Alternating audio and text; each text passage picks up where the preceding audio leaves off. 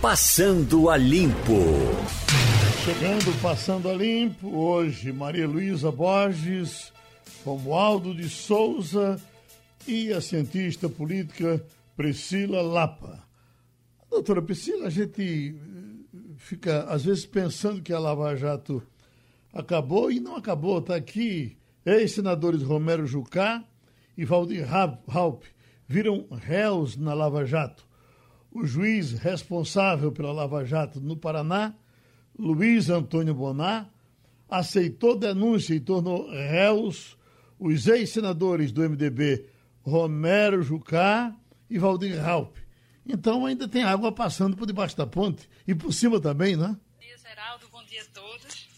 Abaixinho o seu, enquanto ele, enquanto ele sobe, deixa eu então. Então vamos para Maria Luísa Borges. Maria Luísa. Bom dia, Geraldo. Tudo bem? Tudo bem. Você estava comentando sobre a Operação Lava Jato, né? Sim. Hoje parece que a Polícia Federal está com outra operação também no ar, não é? É também. Que é que é mirando no empresário e publicitários que seriam ligados ao Aliança pelo Brasil, que é aquele movimento que quer se tornar um partido político e seria o que daria abrigo ao presidente Jair Bolsonaro. É, é, nessa, área, nessa área policial temos essa decisão que foi proferida é, ontem com relação é, é, tornando réu Valdir Raup e, e Romero Jucá Aí quando chega hoje, tem aqui Polícia Federal, deflaga a Operação Antídoto para investigar contratos da Prefeitura do Recife. Essa operação está acontecendo nesse momento aqui. Aí vem mais. Polícia Federal faz busca e apreensão contra aliados de Bolsonaro em inquérito sobre atos antidemocráticos, enfim. Tem polícia para tem polícia de todo lado hoje. É. No caso dos senadores, já é dentro do processo, né? já é um, nível judicial. É, e eles se tornaram réus no processo da Lava Jato, acusados de lavagem de dinheiro e corrupção passiva. Né? A denúncia foi aceita desde 18 de maio né? e divulgada nesta segunda-feira, ontem, né? pela Força Tarefa do Ministério Público Federal. Ou seja, desde de, de maio, a, mais, há quase um mês, que eles já tinham sido considerados réus, que na prática significa que a justiça considerou que a apuração feita eh, e a denúncia apresentada tinham cabimento e merecem ser investigadas e serem transformadas num processo judicial. Então, oficialmente, os dois ex-senadores, Romero Jucá, de Roraima, e Valdir Raup, que era senador por Rondônia, eh, oficialmente eles são réus e vão, estão respondendo processo pela Operação Lava Jato. Doutora Priscila. Tem mais gente no meio, né? Tem, sim. É, o ex-presidente da Transpetro, é, é, Sérgio Machado, né, também está envolvido, né, além de a, um executivo e dois empresários é, de empreiteiras.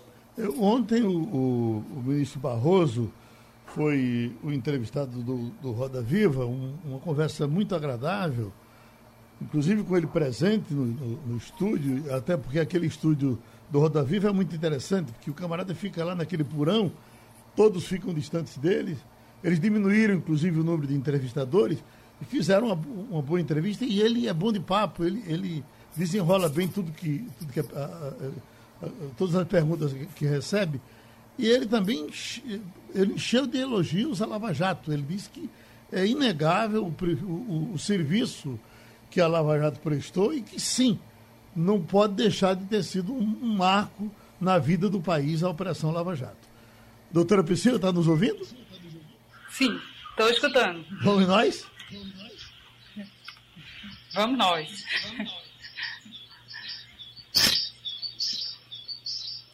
Acho que ainda está tendo dificuldade por lá. Deixa eu ver. Já, já tem Romualdo? Já tem Romualdo? Menino. Maria Luísa? Pois não. Me socorra. Vamos continuar. Já que a gente estava falando das operações, você falou da, da Operação Lava Jato. Num país é, que se quer desenvolvido, é, Geraldo, a Lava Jato não seria uma exceção. A fiscalização sobre a coisa pública seria rotina e não precisaria que você tivesse tantas fases, algumas até meio espetaculosas, né? Para que as pessoas precisassem entender que o, o, a fiscalização da coisa pública tem que ser a regra. Então, eu, eu sonho muito com o dia em que a gente vai ter não uma operação Lava Jato, mas um, um poder público preocupado com essa fiscalização constante, tomando conta da coisa pública, do dinheiro público, da forma como tem que ser. Porque, infelizmente, apesar da Lava Jato, de vez em quando você vê pipocando é, outras denúncias, outras investigações, e você fica pensando, poxa, não aprenderam nada. Romualdo de Souza, em Brasília.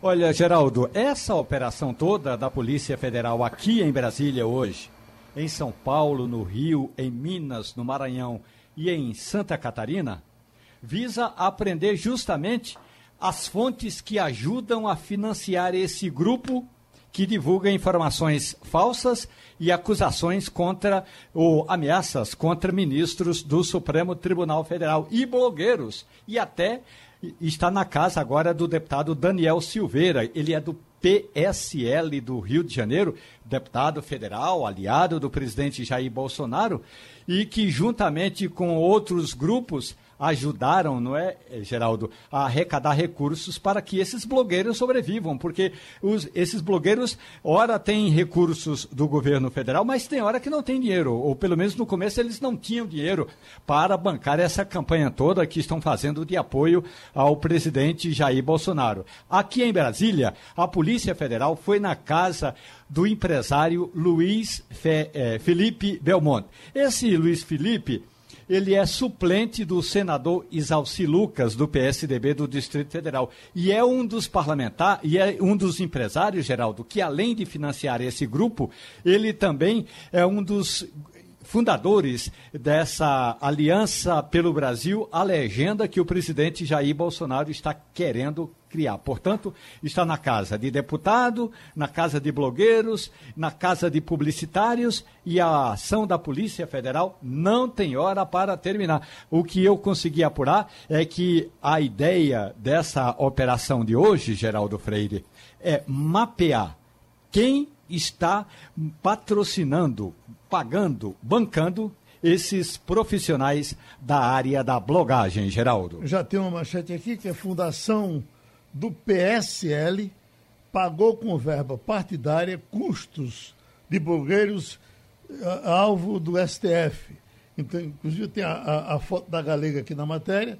A Fundação Indigo, organização mantida com recursos do fundo partidário ligado ao PSL, bancou despesas de blogueiros. Bom, no caso da, da, da Galega, o que dizem é que ela, inclusive, tinha uma vida confortável, ela eh, andava no Mitsubishi com motorista particular e tal, e isso não acontece de graça, isso não cai do céu, né, Romualdo? E é bom lembrar, Geraldo, que até o final do ano passado, a galega, como você diz, a Sara, pois bem, ela era uma das assessoras da ministra Damares Alves. A ministra Damares Alves, do Ministério da Mulher, da Família dos Direitos Humanos, tinha lá uma subsecretaria, que era a Subsecretaria da Mulher, e que estava entregue a essa blogueira, a essa ativista, melhor dizendo, a essa Sara, chamada de Sara Winter. Pois bem, essa eh, militante estava pendurada em um desses cargos de confiança do Ministério dos Direitos Humanos. E o outro, aquele Alain, que foi preso eh, no último sábado depois de fazer uma uh, acusações uh, contra o governador do Distrito Federal, Ibanez Rocha. Pois bem, o Alain foi, foi funcionário terceirizado do mesmo ministério até o mês passado. Portanto, é gente que está pendurado nesses é, cabides de emprego nos órgãos públicos, Geraldo, porque o presidente da República, quando estava em campanha, Jair Bolsonaro, o então deputado, dizia o seguinte: no meu governo não vai ter gente que não seja capacitado. A gente percebe que essa, esse povo tem muita capacidade, Geraldo. Doutora Priscila Lapa, joga ciência política na história. Romualdo. Então venha você, Maria Luísa. Oi, Maria Luísa, bom dia. Era uma pergunta que eu queria fazer a, a Romualdo. Eu não sei se ele teve oportunidade de visitar o já famoso ex-acampamento né, dos 300 do Brasil, que segundo diz não tinha nem 30, é, mas disse que tinha, a estrutura era tão bem montada que tinha até gerador para não faltar luz. Então, isso não é uma coisa que se coloca a baixo custo, muito menos em Brasília, não é, Romualdo? E outro detalhe é que demorou a ser montado, porque a polícia levou três horas e meia para desmontar. Quase toda a estrutura das barracas não é aquela barraquinha que a gente usava quando era adolescente e ia para a beira dos riachos, não. É uma barraca bem formada, bem estruturada, soldada. Então, o, a polícia do Distrito Federal levou esse tempo todo para desmanchar a solda, para desmanchar a estrutura das barracas. Esse é um ponto. O outro ponto, primeiro eles montaram aquelas barracas pequenas no meio da esplanada dos ministérios e depois foram levados para aquela parte lateral do ao Ministério da Justiça. Ali, no estacionamento, eles montaram um grande gerador e era um gerador que ficava a noite toda funcionando, não faltava energia. E segundo a própria Sara Giromini, tinha até armamento ali dentro. É claro que a Sara é do tipo que fala um pouco mais além das palavras. Ela não tem voto, mas tem uma lábia que é uma maravilha. Então ela disse que tinha gente lá armado que era justamente para proteger o acampamento que ela chamava os 300 do Brasil, que agora não passa de 30. Aliás, como uh, ela está presa, não passa de 29, Maria Luísa. Tem inclusive um depoimento de um, de um irmão da Sara, chamado Diogo, tem 37 anos, e comemorou, porque disse que ela é uma pessoa incontrolável. Ela tem inclusive uma história de, de delinquência, já chegou a ser presa, inclusive aqui no Recife. Falamos disso aqui ontem com o Ivanildo Sampaio no Passando a Limpo. Ah, e ele disse que ela. E, e, e aliás, dá para notar que, que ela tem o aspecto de pessoa muito agitada, né? muito, muito destemperada. Talvez agora saia um pouco mais calma né? e vá viver a vida com. E, e é... Oi. E é bom dizer, ela né, Geraldo, parece, que ela, Geraldo, uma... ela adotou o nome de Sarah Winter. Winter é justamente a época fria aqui de Brasília, portanto a noite deve ter sido muito fria para ela numa das celas da Polícia Federal. Agora, o que o Diego Giromini, irmão dela, diz, é diz que ela tem alguns desvios e que em, em outras épocas a família já pensou em interná-la. Pode até ser briga de família, eu não duvido absolutamente nada. Agora, no, eh, desde o período em que ela deixou, que ela foi exonerada do cargo lá no Ministério dos Direitos Humanos, ela não tem trabalhado, não tem emprego fixo. Então, é isso que a Polícia Federal também quer saber. Quem está bancando não apenas as ações dos 300 do Brasil, mas também quem está sustentando a Sara Giromini. Uhum. Recebemos agora no Passando a Limpo o infectologista Felipe Prohaska para conversar com a gente sobre a uh, abertura de shoppings, comércio aberto, as providências que estão sendo tomadas para que as pessoas tenham segurança entrando nesses locais. Doutor Prohaska, para conversar com o senhor, temos Maria Luísa Borges, temos Romualdo de Souza e temos a cientista política Priscila Lapa. Falando nisso, uh, uh, Romualdo, eh, eu estava ouvindo que parece que para a semana eles começam a reabrir bares aí em Brasília e eh, só que já quebraram, eh, 400 eh, já não vão reabrir, porque o tempo passou e acabou com os bares, porque tem que realmente a, a roda girar, porque senão ninguém aguenta. Então, dos bares de Brasília que vão reabrir, 400 ficam de fora e vamos ver como é que isso vai acontecer pelo resto do país. Mas depois a gente fala disso, porque nós queremos não perder muito o, o, tempo do doutor Felipe Prohaska. Oi, Geraldo. Oi, Romualdo. Posso ir por aqui, então? Vamos nós. Vamos lá, doutor Felipe, muito bom dia, muito grato pela gentileza de conversar com a gente. Eu gostaria de ouvir uma, um conceito da sua parte, que é o seguinte. Em vista dessa necessidade de também se abrir os comércios com toda essa necessária vigilância, O senhor acredita que é possível a gente dizer que nessa abertura é necessário um certo, de quem, sobretudo de quem é o, o dono do empreendimento, de estar ali muito próximo para medir a temperatura, para pedir a desinfecção, para fazer com que os clientes eh, lavem as mãos e tudo mais. O senhor acha que a gente eh, pode mesmo daqui a alguns dias dizer, bom, abrimos com responsabilidade? É, não é uma receita de bolo, né? Existe sim cuidados específicos para cada tipo de serviço. Vou dar um exemplo. Imagine você ser dono de uma livraria. As pessoas vão folhear aqueles livros. Você não vai poder jogar álcool num papel porque vai estragar. Digamos que você vende a roupa. A pessoa vai vestir a roupa. Você não vai poder colocar aquela roupa de volta ao estoque sem ter um cuidado especial. Então, uma série de cuidados novos vão ser necessários, uma série de protocolos visando o serviço que você vende e a estrutura que você tem. Esse processo de adaptação é o que é o novo normal. Ele já é existente em vários países do mundo. A diferença é que agora nós temos que nos adequar a esses padrões internacionais de segurança. A Praça da Alimentação, doutor Felipe, a, a, tem prazo previsto para ela reabrir? Porque tem gente até é, com espécie de vício em praça de alimentação, até porque é mais barato, né? É, tem algumas áreas que são consideradas críticas, Geraldo. Por exemplo, praça de alimentação, teatro, cinema, é, aquelas áreas onde tem aglomerações de crianças, né, com fliperama e aqueles brinquedos infantis, naturalmente serão os últimos a serem retomados devido ao risco maior de contágio nessas áreas. Em alguns locais do mundo tiveram adequações interessantes. A Alemanha, por exemplo, retirou uma série de cadeiras dos cinemas para poder manter a distância de um metro e meio entre as pessoas. No caso da Alemanha, eles foram até mais agressivos, de dois metros e meio. É, teatro, a mesma coisa. Agora, praça de alimentação tem uma peculiaridade porque ninguém come de máscara. Você tem que tirar a máscara para poder comer.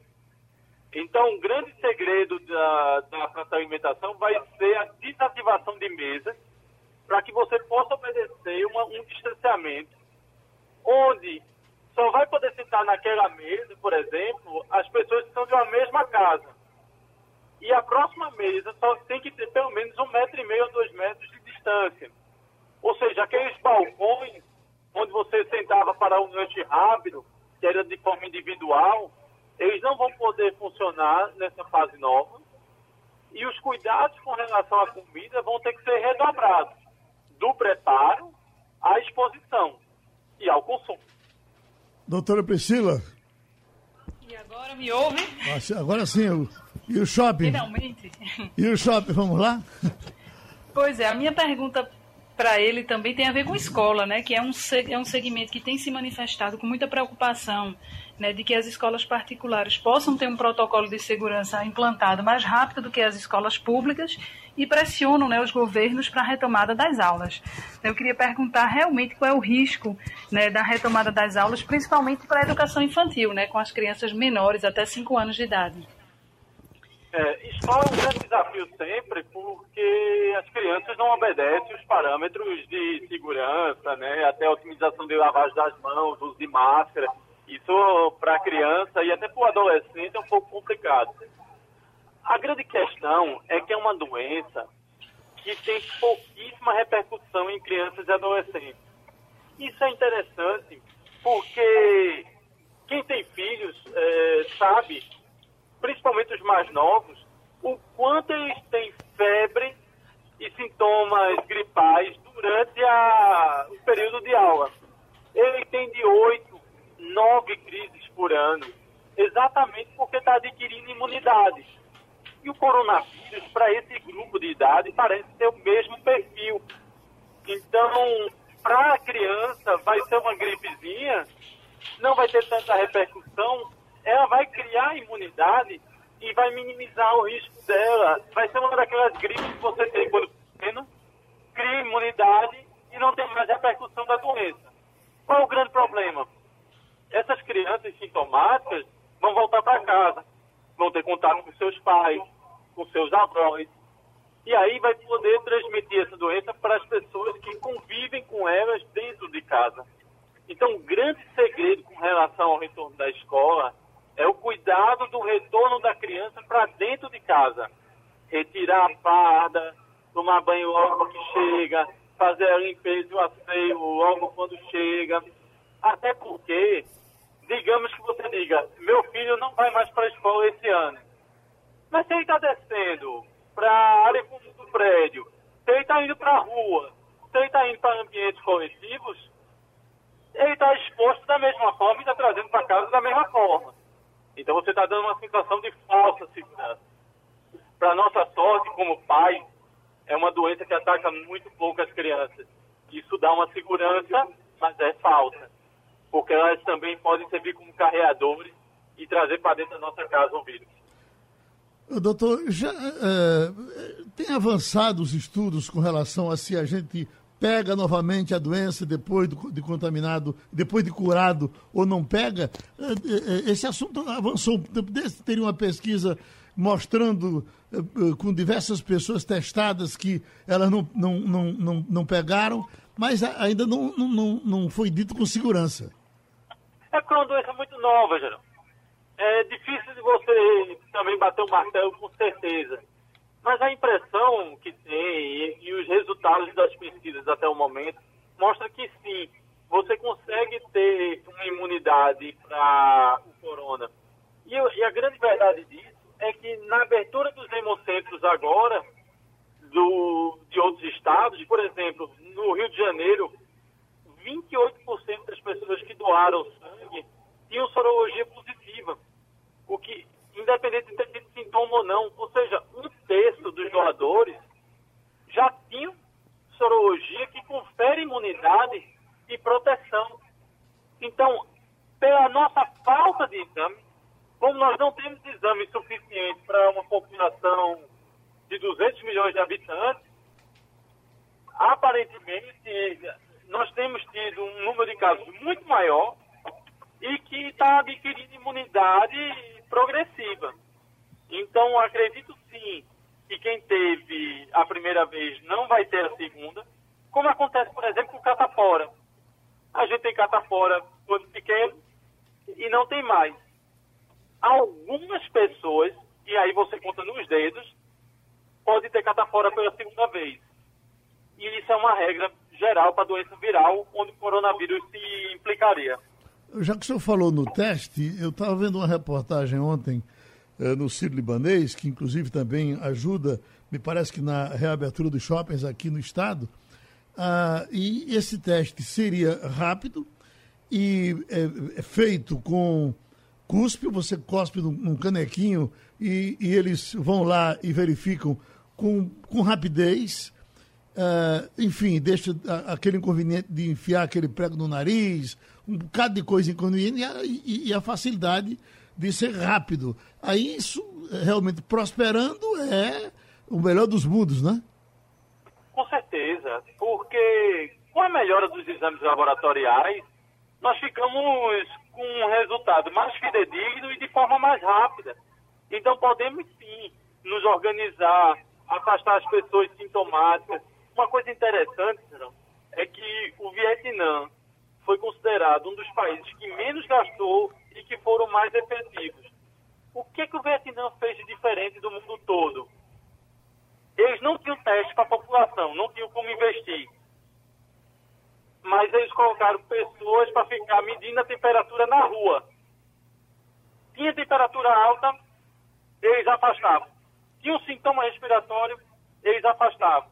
Então essas pessoas ficaram 14 dias fora do convívio coletivo para não adquirir a doença.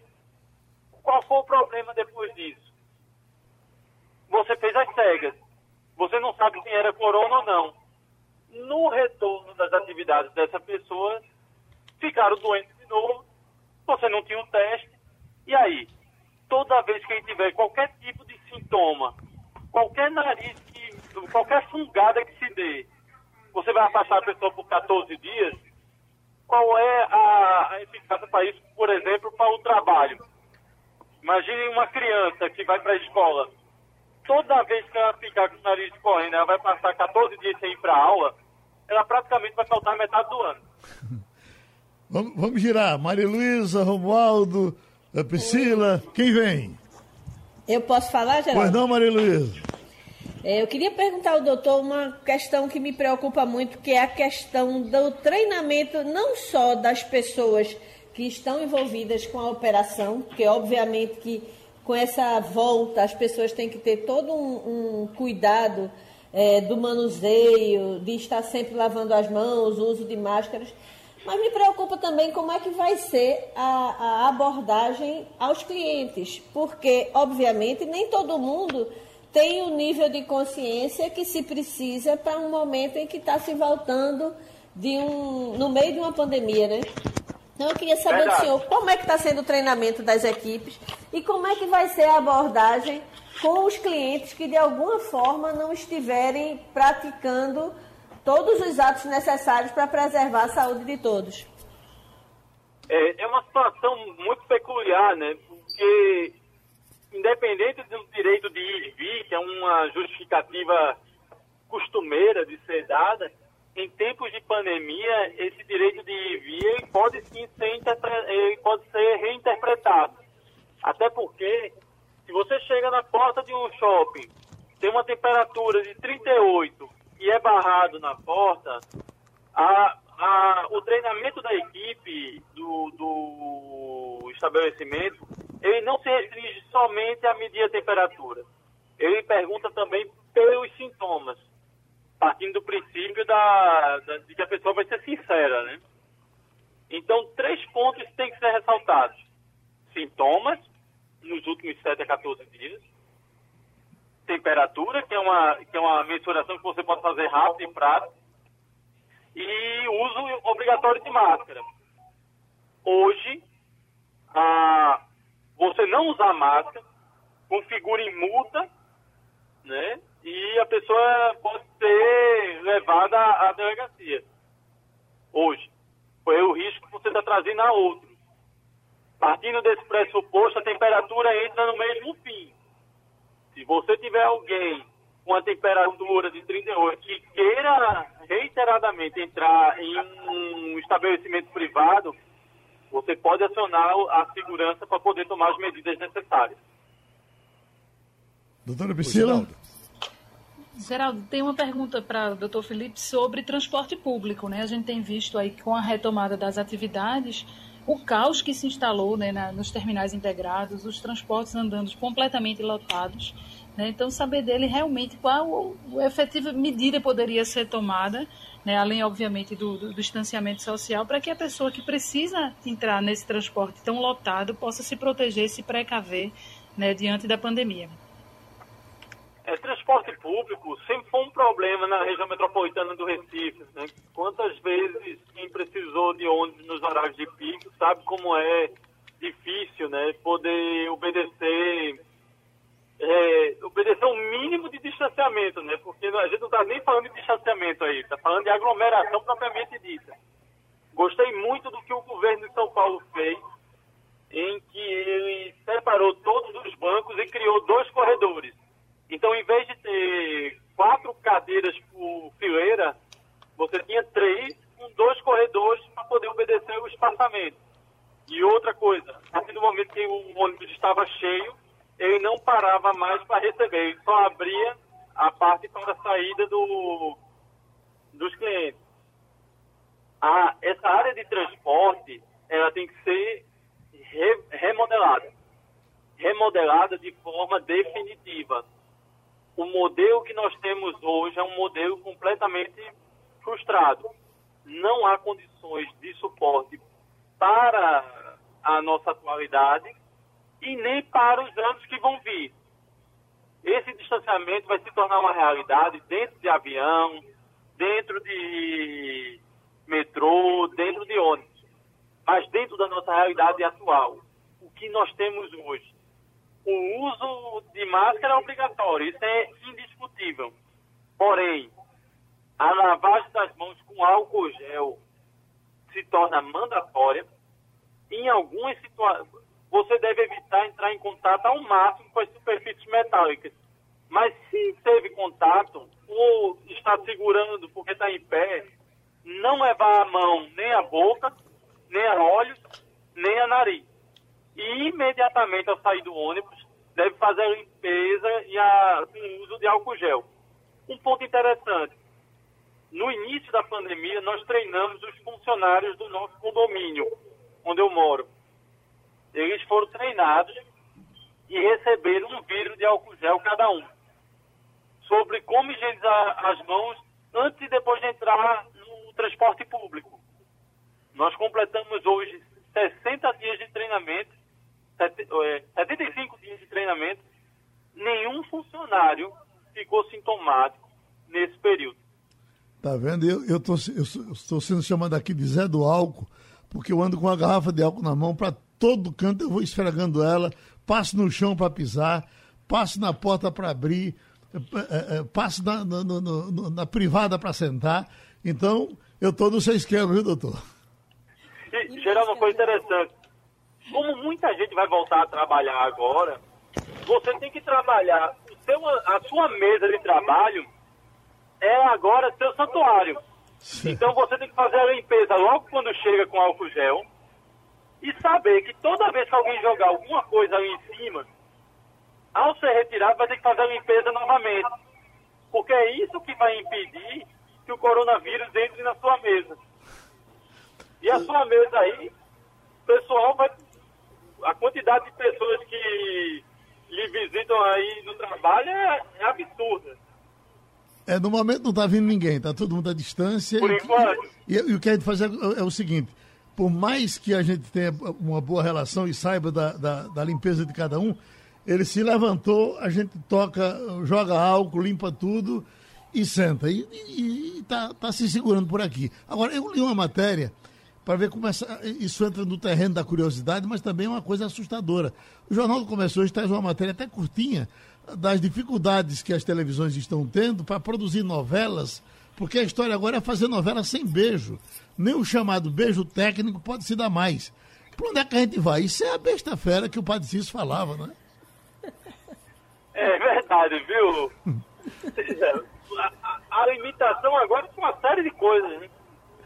É difícil prever o quanto isso pode perdurar com relação a tudo, né? Imagine a indústria cinematográfica que tem uma programação pelos próximos quatro anos, onde cada filme é lançado numa data específica, visando um maior impacto financeiro. Três filmes de grande qualidade não foram lançados ano passado para não enfrentar Vingadores Ultimato. E aí esse ano eles deram de cara com coronavírus. E já estão ficando fora de contexto, porque já está chegando um atraso de um ano e meio, dois anos. Isso vai para novela, isso vai para seriado, isso vai para vários tipos de produção, porque um, todos esses veículos de comunicação têm passado por crise. Veja a quantidade de demissões de atores nos últimos dias, a quantidade de funcionários de veículos de imprensa que também têm perdido seu trabalho, a quantidade de, de trabalhos perdidos no próprio comércio, que está completamente fuzilado desde março, com, sem, sem vestígios de também uma retomada forte, porque a pessoa, para poder voltar a comprar, ela tem que se sentir, primeiro, segura eu não vou para uma loja que eu não vá me sentir seguro. Eu não vou para um shopping que eu não vá me sentir seguro. Aí, a partir do momento que eu me sinto seguro, ainda vem a questão do gastar. Porque para poder gastar eu tenho que ter ganho. E como é que eu vou ganhar nesse período dos últimos 90 dias que eu não produzi nada? Uhum. Eu tenho um amigo, doutor, doutor Porrasco, que é do ramo de combustível. Ele está é, nos ouvindo em Caruaru e ele disse que tá, teve a, a, liberdade de ficar trabalhando o tempo todo, disse que nada é pior do que ganhar dinheiro e não poder gastar. Verdade. eu, nunca, eu, eu nunca ganhei dinheiro para não poder gastar. Eu sempre fiquei sem dinheiro e gastei, mas eu imagino essa angústia. Doutor, a gente se encontra depois. Muito obrigado, viu? Eu que agradeço. Pronto, a gente falou com o infectologista Felipe Prohasco. Bom, doutora Priscila, lá porque a gente observa agora que o pessoal já do, do chamado lado direito está se defendendo, atacando. Tem, por exemplo, aqui um que é de gravatar e diz quem era mais terrorista, Sarah Winter ou Dilma Rousseff? Outra aqui está dizendo o seguinte, eu queria saber eh, se os acampamentos de Curitiba, durante todos aqueles tempos, na frente da Polícia Federal, se foram investigados, pois tinha até droga lá dentro. Como era que aquilo funcionava? Quem pagava aquilo? Veja, uma coisa não tem nada a ver com a outra, o que nós estamos querendo saber. Bom, aquilo teve seu tempo, teve gente que foi presa por conta daquilo, muita gente pagou caro, e agora está chegando a hora de saber se o que chegou como limpo está limpo mesmo. Não é assim? Isso, e um erro jamais pode justificar o outro, né? O que está em, em xeque, né? o que está sendo efetivamente questionado nesses inquéritos a respeito de, dessas lutas antidemocráticas que têm se instalado no país, é justamente se há financiamento público institucional nesse tipo de ação. Né? Isso, independente se é um partido de direita ou de esquerda, isso tem que ser um preceito que a sociedade brasileira queira para todos, que jamais a estrutura administrativa do Estado sirva para financiar né, qualquer tipo de grupo que preveja atitudes antidemocráticas ou que haja apenas para beneficiar a narrativa ideológica que dê sustentação a um determinado governo, seja ele de direita ou de esquerda. A comparação com o acampamento de Curitiba é pertinente apenas no sentido de que a gente precisa sempre compreender que é legítima manifestação da sociedade de apoiar qualquer grupo político, qualquer esse ativismo político que não é muito comum no Brasil, a gente sempre estranha, a gente sempre olha com um olhar de desconfiança, porque, diferentemente do que acontece em algumas outras democracias, a gente geralmente tem, é, aqui no Brasil, a gente tem muita dificuldade de instituir movimentos socialmente legitimados que não tenham nenhum braço do Estado, que não tenham financiamento do Estado e que se aglomerem em torno de ideias, realmente, em torno de bandeiras, né, que discuta movimentos legítimos vindos da sociedade. Um exemplo, agora durante a pandemia a gente viu uma organização das grandes empresas defendendo que as empresas demitissem o mínimo possível na defesa dos empregos. Isso é um movimento legítimo da sociedade, que não tem financiamento, digamos assim, do Estado e que defende uma bandeira que é de interesse da sociedade. Só que no Brasil a gente olha isso com desconfiança porque, historicamente, isso sempre teve muito próximo de processos que a gente chamou hoje de corrupção, mas que, na verdade, é de um aliciamento né, de forças políticas em torno desses movimentos.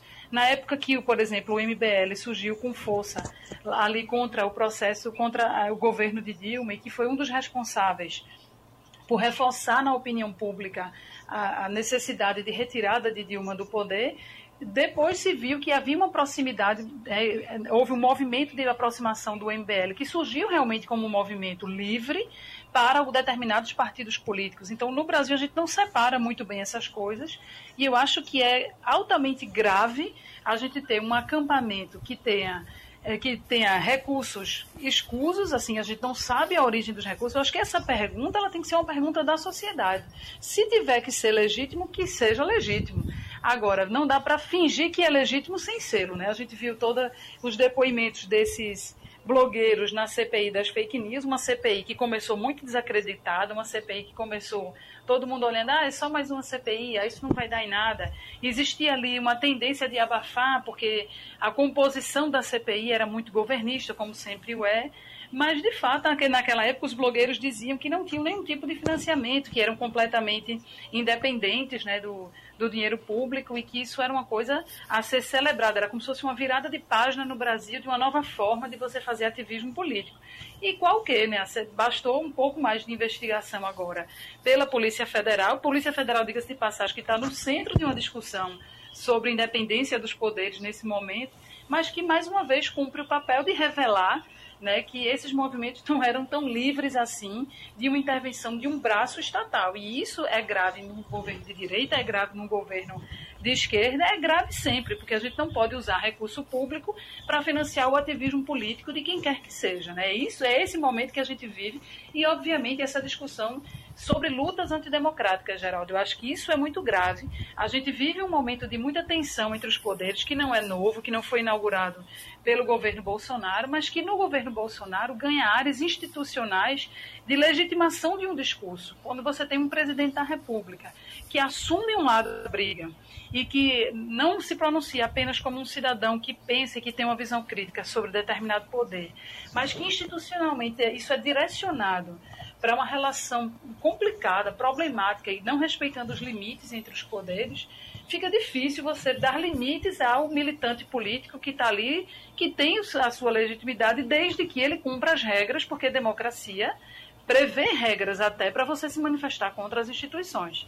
Então, eu acho que o Supremo vem dando respostas agora. Ele saiu das notas oficiais que a gente via no começo dessa movimentação, toda vez que tinha um movimento mais grave contra a democracia, eram notas de desagravo do, do Legislativo, né, do Supremo, das instituições que eram o centro dos ataques, e agora o Supremo está tomando, digamos assim, a rédea de manter firme uma atuação que eu acho que num, num processo democrático legitima a existência desses poderes. Afinal de contas, os poderes servem, eles existem nessa tentativa de você dar um equilíbrio, né? um equilíbrio de concertação política que falta muito no Brasil de hoje. Hoje a gente vê realmente o debate indo para extremos que, na verdade, interessa a quem? Esse, você tem uma ativista política que faz apologia a armas nas redes sociais, que não respeita os limites de atuação, que ou é a minha verdade ou não é a minha verdade. Isso interessa a quem? Isso vai nos levar como sociedade para onde? Para que extremo?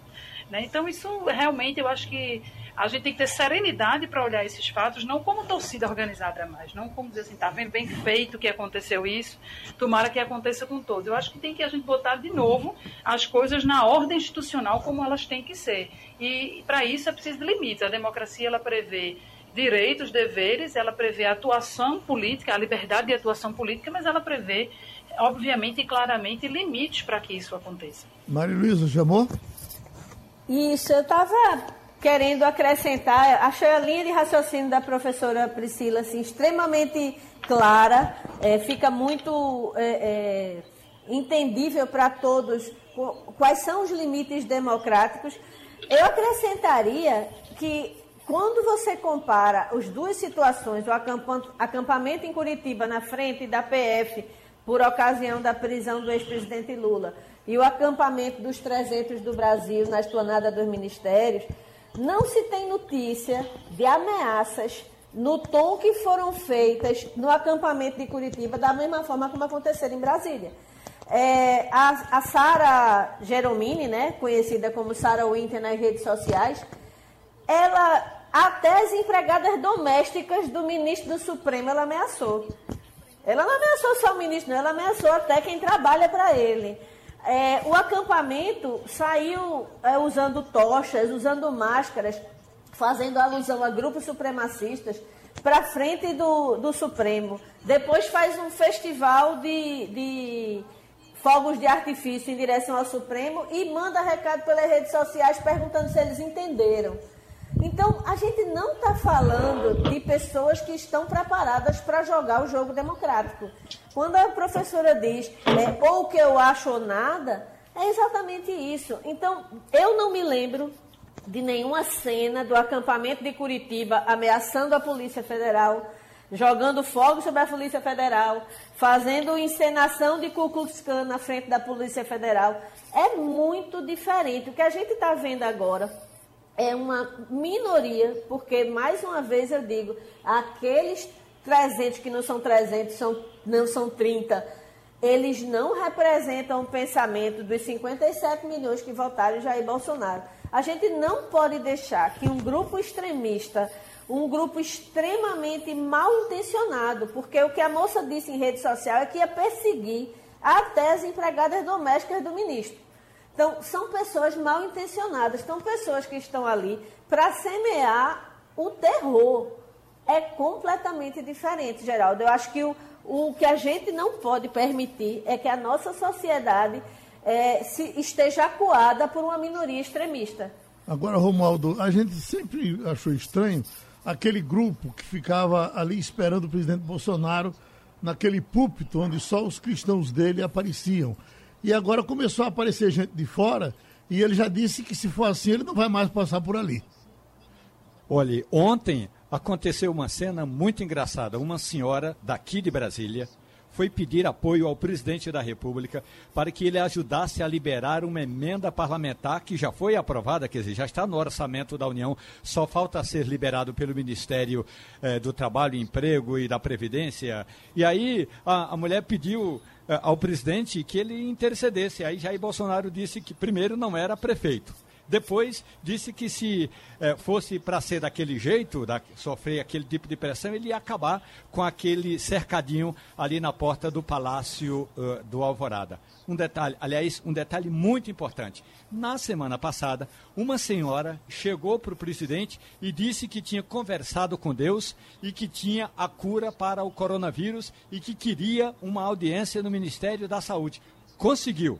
Ainda não curaram o coronavírus com os milagres da senhora, mas o presidente fez chegar é, esse apelo é, da manifestante ao Ministério da Saúde. Ontem, quando a mulher pressionou o presidente, aí é uma empresária daqui de Brasília, pressionou o presidente para a liberação de recursos do orçamento, para que fosse construída uma obra aqui na periferia de Brasília, aí o presidente disse que se for daquele jeito, ele vai acabar com o cercadinho. Cercadinho que já não tem muita utilidade hoje, Geraldo. Primeiro, porque o cercadinho já está dentro do Palácio é, dentro do, do, daquele gramado ali do Palácio da Alvorada. A imprensa já não entra mesmo. Entram apenas os aliados do presidente. E aí, quando entra uma ou outra criatura que questiona o presidente, o, pre, o presidente já diz que vai é, acabar com o cercadinho. E eu ainda não vi a participação do presidente hoje no cercadinho. Mas ontem o presidente estava disposto a acabar com aquela farra.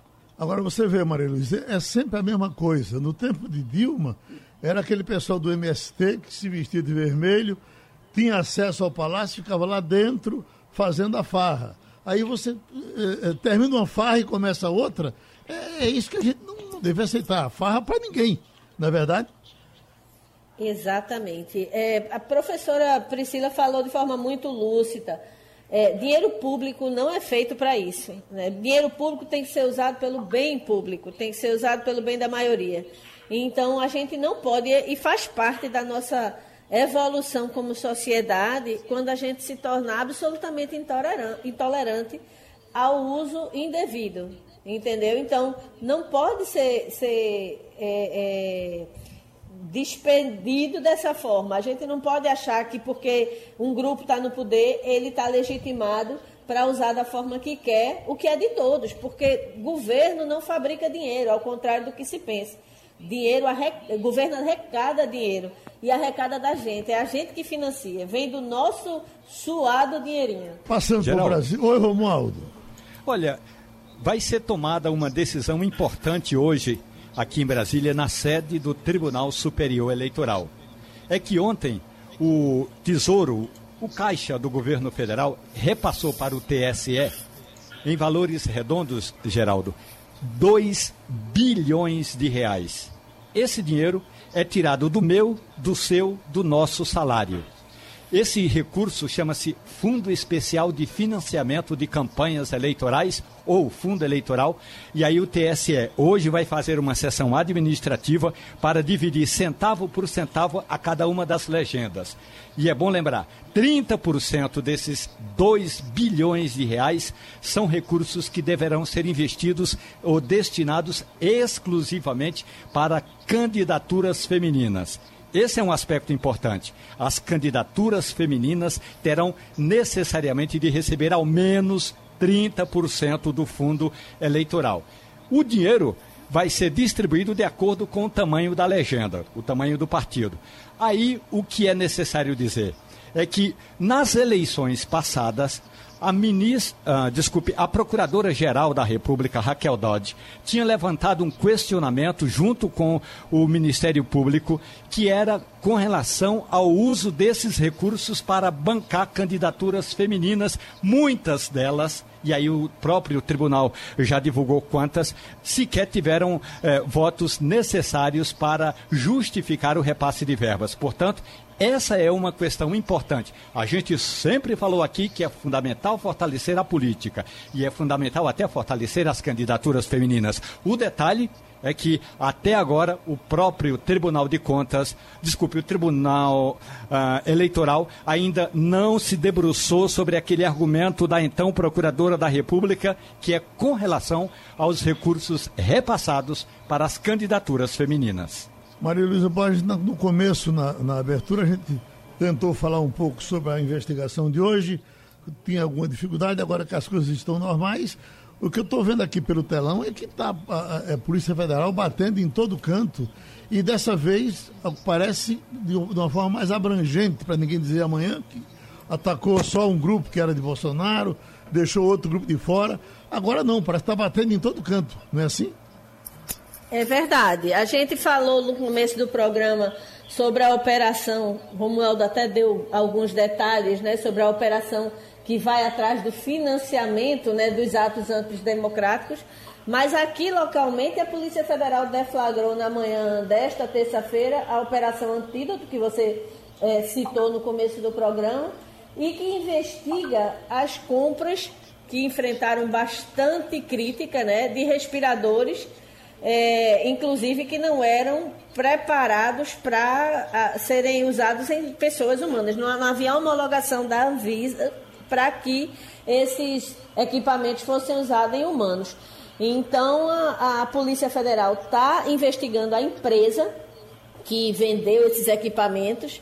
Né? Ela se chama FBS Saúde Brasil Comércio de Materiais Médicos, Eireli. Né? Então, ela é uma empresa que tem um funcionário que tem um capital muito inferior ao que seria necessário para fazer a compra milionária que ela estava intermediando. E aí a Polícia Federal está recolhendo, é, é, é, fazendo busca e apreensão na sede dessa empresa. Que a gente sabe que é, o contrato com a prefeitura, é, que chegou inclusive a entregar alguns respiradores que nunca foram usados porque não, não tinham homologação, é, ele foi desfeito, né? Eles devolveram o dinheiro, inclusive, é, provavelmente na tentativa de evitar que a investigação avançasse. Mas, aparentemente, ainda vai se precisar dar muita explicação sobre essa compra.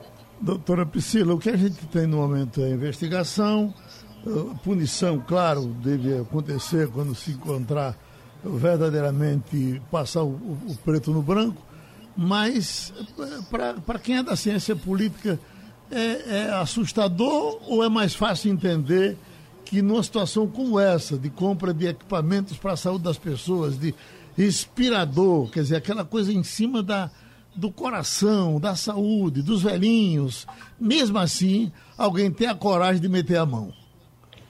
É, são, são traços de cultura política, né? Assim, a gente meio que já espera esse comportamento no Brasil, porque a gente tem uma cultura ainda muito conivente, uma percepção da coisa pública num viés ainda muito equivocado, muito personalista.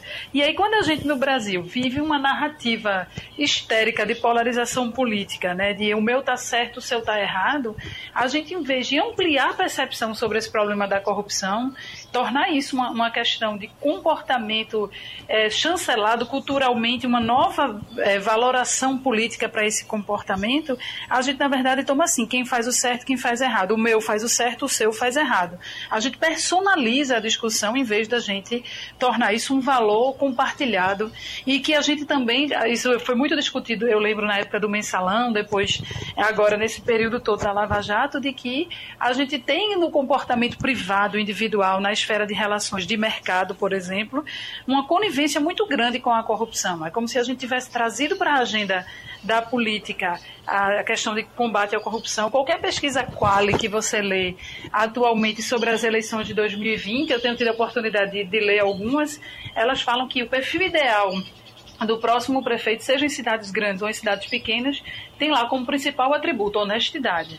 Só que no âmbito privado a gente é muito conivente, a gente é muito tolerante com as pequenas desonestidades. Então, de fato, isso não é um valor político é, instituído ainda no Brasil, apesar de discursos de que foi eleito um governo para combater, de que hoje a gente virou a página, que o problema é fulano ou cicrano que no, no passado não teve um comportamento né, correto. A gente está personalizando muito essa discussão e aí, possivelmente, e aí isso explica porque não avançamos, né? Isso explica porque a gente dá um passo de avanço e dá dez passos para trás. E aí, nesse momento, quando começou esse processo dos estados e municípios decretando o estado de calamidade pública, com vistas, inclusive, para agilizar processos de compras de equipamentos, de contratação de profissionais, parecia que era certo, vai ter problema. Em vez de ser um instrumento que vem para facilitar a vida da sociedade, evitar o caos social, já era certo de que, independente de partido, independente de região do, do país, a gente teria como resultado disso escândalos e mais escândalos. Agora, qual é a diferença? Hoje a gente consegue ver isso de forma mais tempestiva, né? A gente antes precisava passar o episódio, como às vezes ainda acontece, para depois a gente se dar conta de como o recurso foi mal utilizado. Hoje, graças a Deus, e aí graças a essa pressão também, o fato do tema estar mais presente na agenda da sociedade, a gente consegue pressionar de tal maneira que a gente consegue evitar alguns danos. Ainda ocorre, e muito grande, e ainda é lamentável que isso aconteça.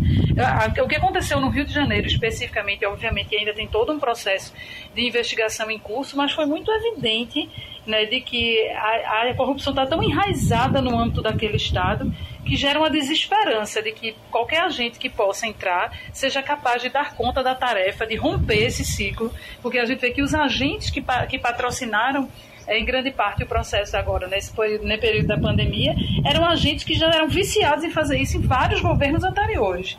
Então parece realmente aquela ideia de que é endêmico, de que não tem, não tem jeito, não tem solução. Isso gera uma desesperança muito grande né, nas pessoas. Então é um traço de cultura política que parece que estamos meio que destinados a isso, se nós não estivermos dispostos a ampliar a percepção sobre o processo de corrupção e não partidarizar, não personalizar. A gente entender que é uma tarefa para toda a sociedade. Eu, Romualdo, estava acompanhando a entrevista da presidente Dilma hoje pela madrugada. Inclusive, na primeira página teve um, um depoimento dela nessa coisa do fora Bolsonaro, críticas a Bolsonaro e tal e tudo indicava que ela estava falando de fora do Brasil. A pergunta que eu te faço é isso. É, as viagens também, além dos seguranças, além da estrutura, fica tudo por conta da mordomia do ex-presidente e estamos pagando por tudo isso, por todas as viagens de Dilma, de Lula, enfim, dos que passaram pelo poder?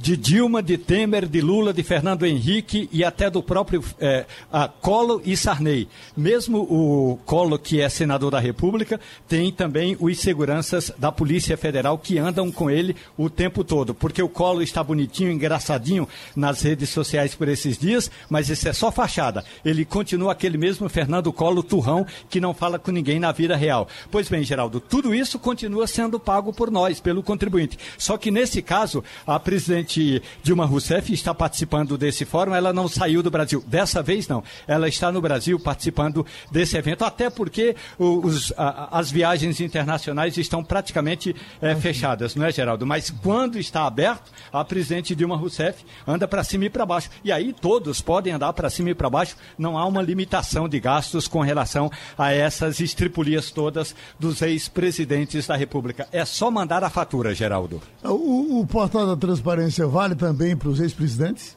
Vale, vale, até porque o recurso público sai diretamente do gabinete do presidente da República. Então, vale sim, Geraldo. Agora, o detalhe todo é que quando o presidente Jair Bolsonaro era candidato, eu me lembro em um dos discursos, dos raríssimos discursos que ele fez, ele estava na cidade de Montes Claros, no norte de Minas Gerais. Eu estava acompanhando o Bolsonaro lá no norte de Minas e ele disse o seguinte: a gente vai acabar com essa farra dos ex-presidentes da República, inclusive começando é, por mim quando deixar de ser é, presidente. Até agora não moveu uma palha e ninguém. Eu até conversei com o ministro-chefe da Casa Civil e o general Braga Neto disse: ah, esse é um projeto que a gente está estudando, mas até agora não houve um decreto. Basta um decreto do Palácio do Planalto limitando essas estripulias dos ex-presidentes, que aí tudo se acaba. Mas por enquanto está valendo tudo, Geraldo.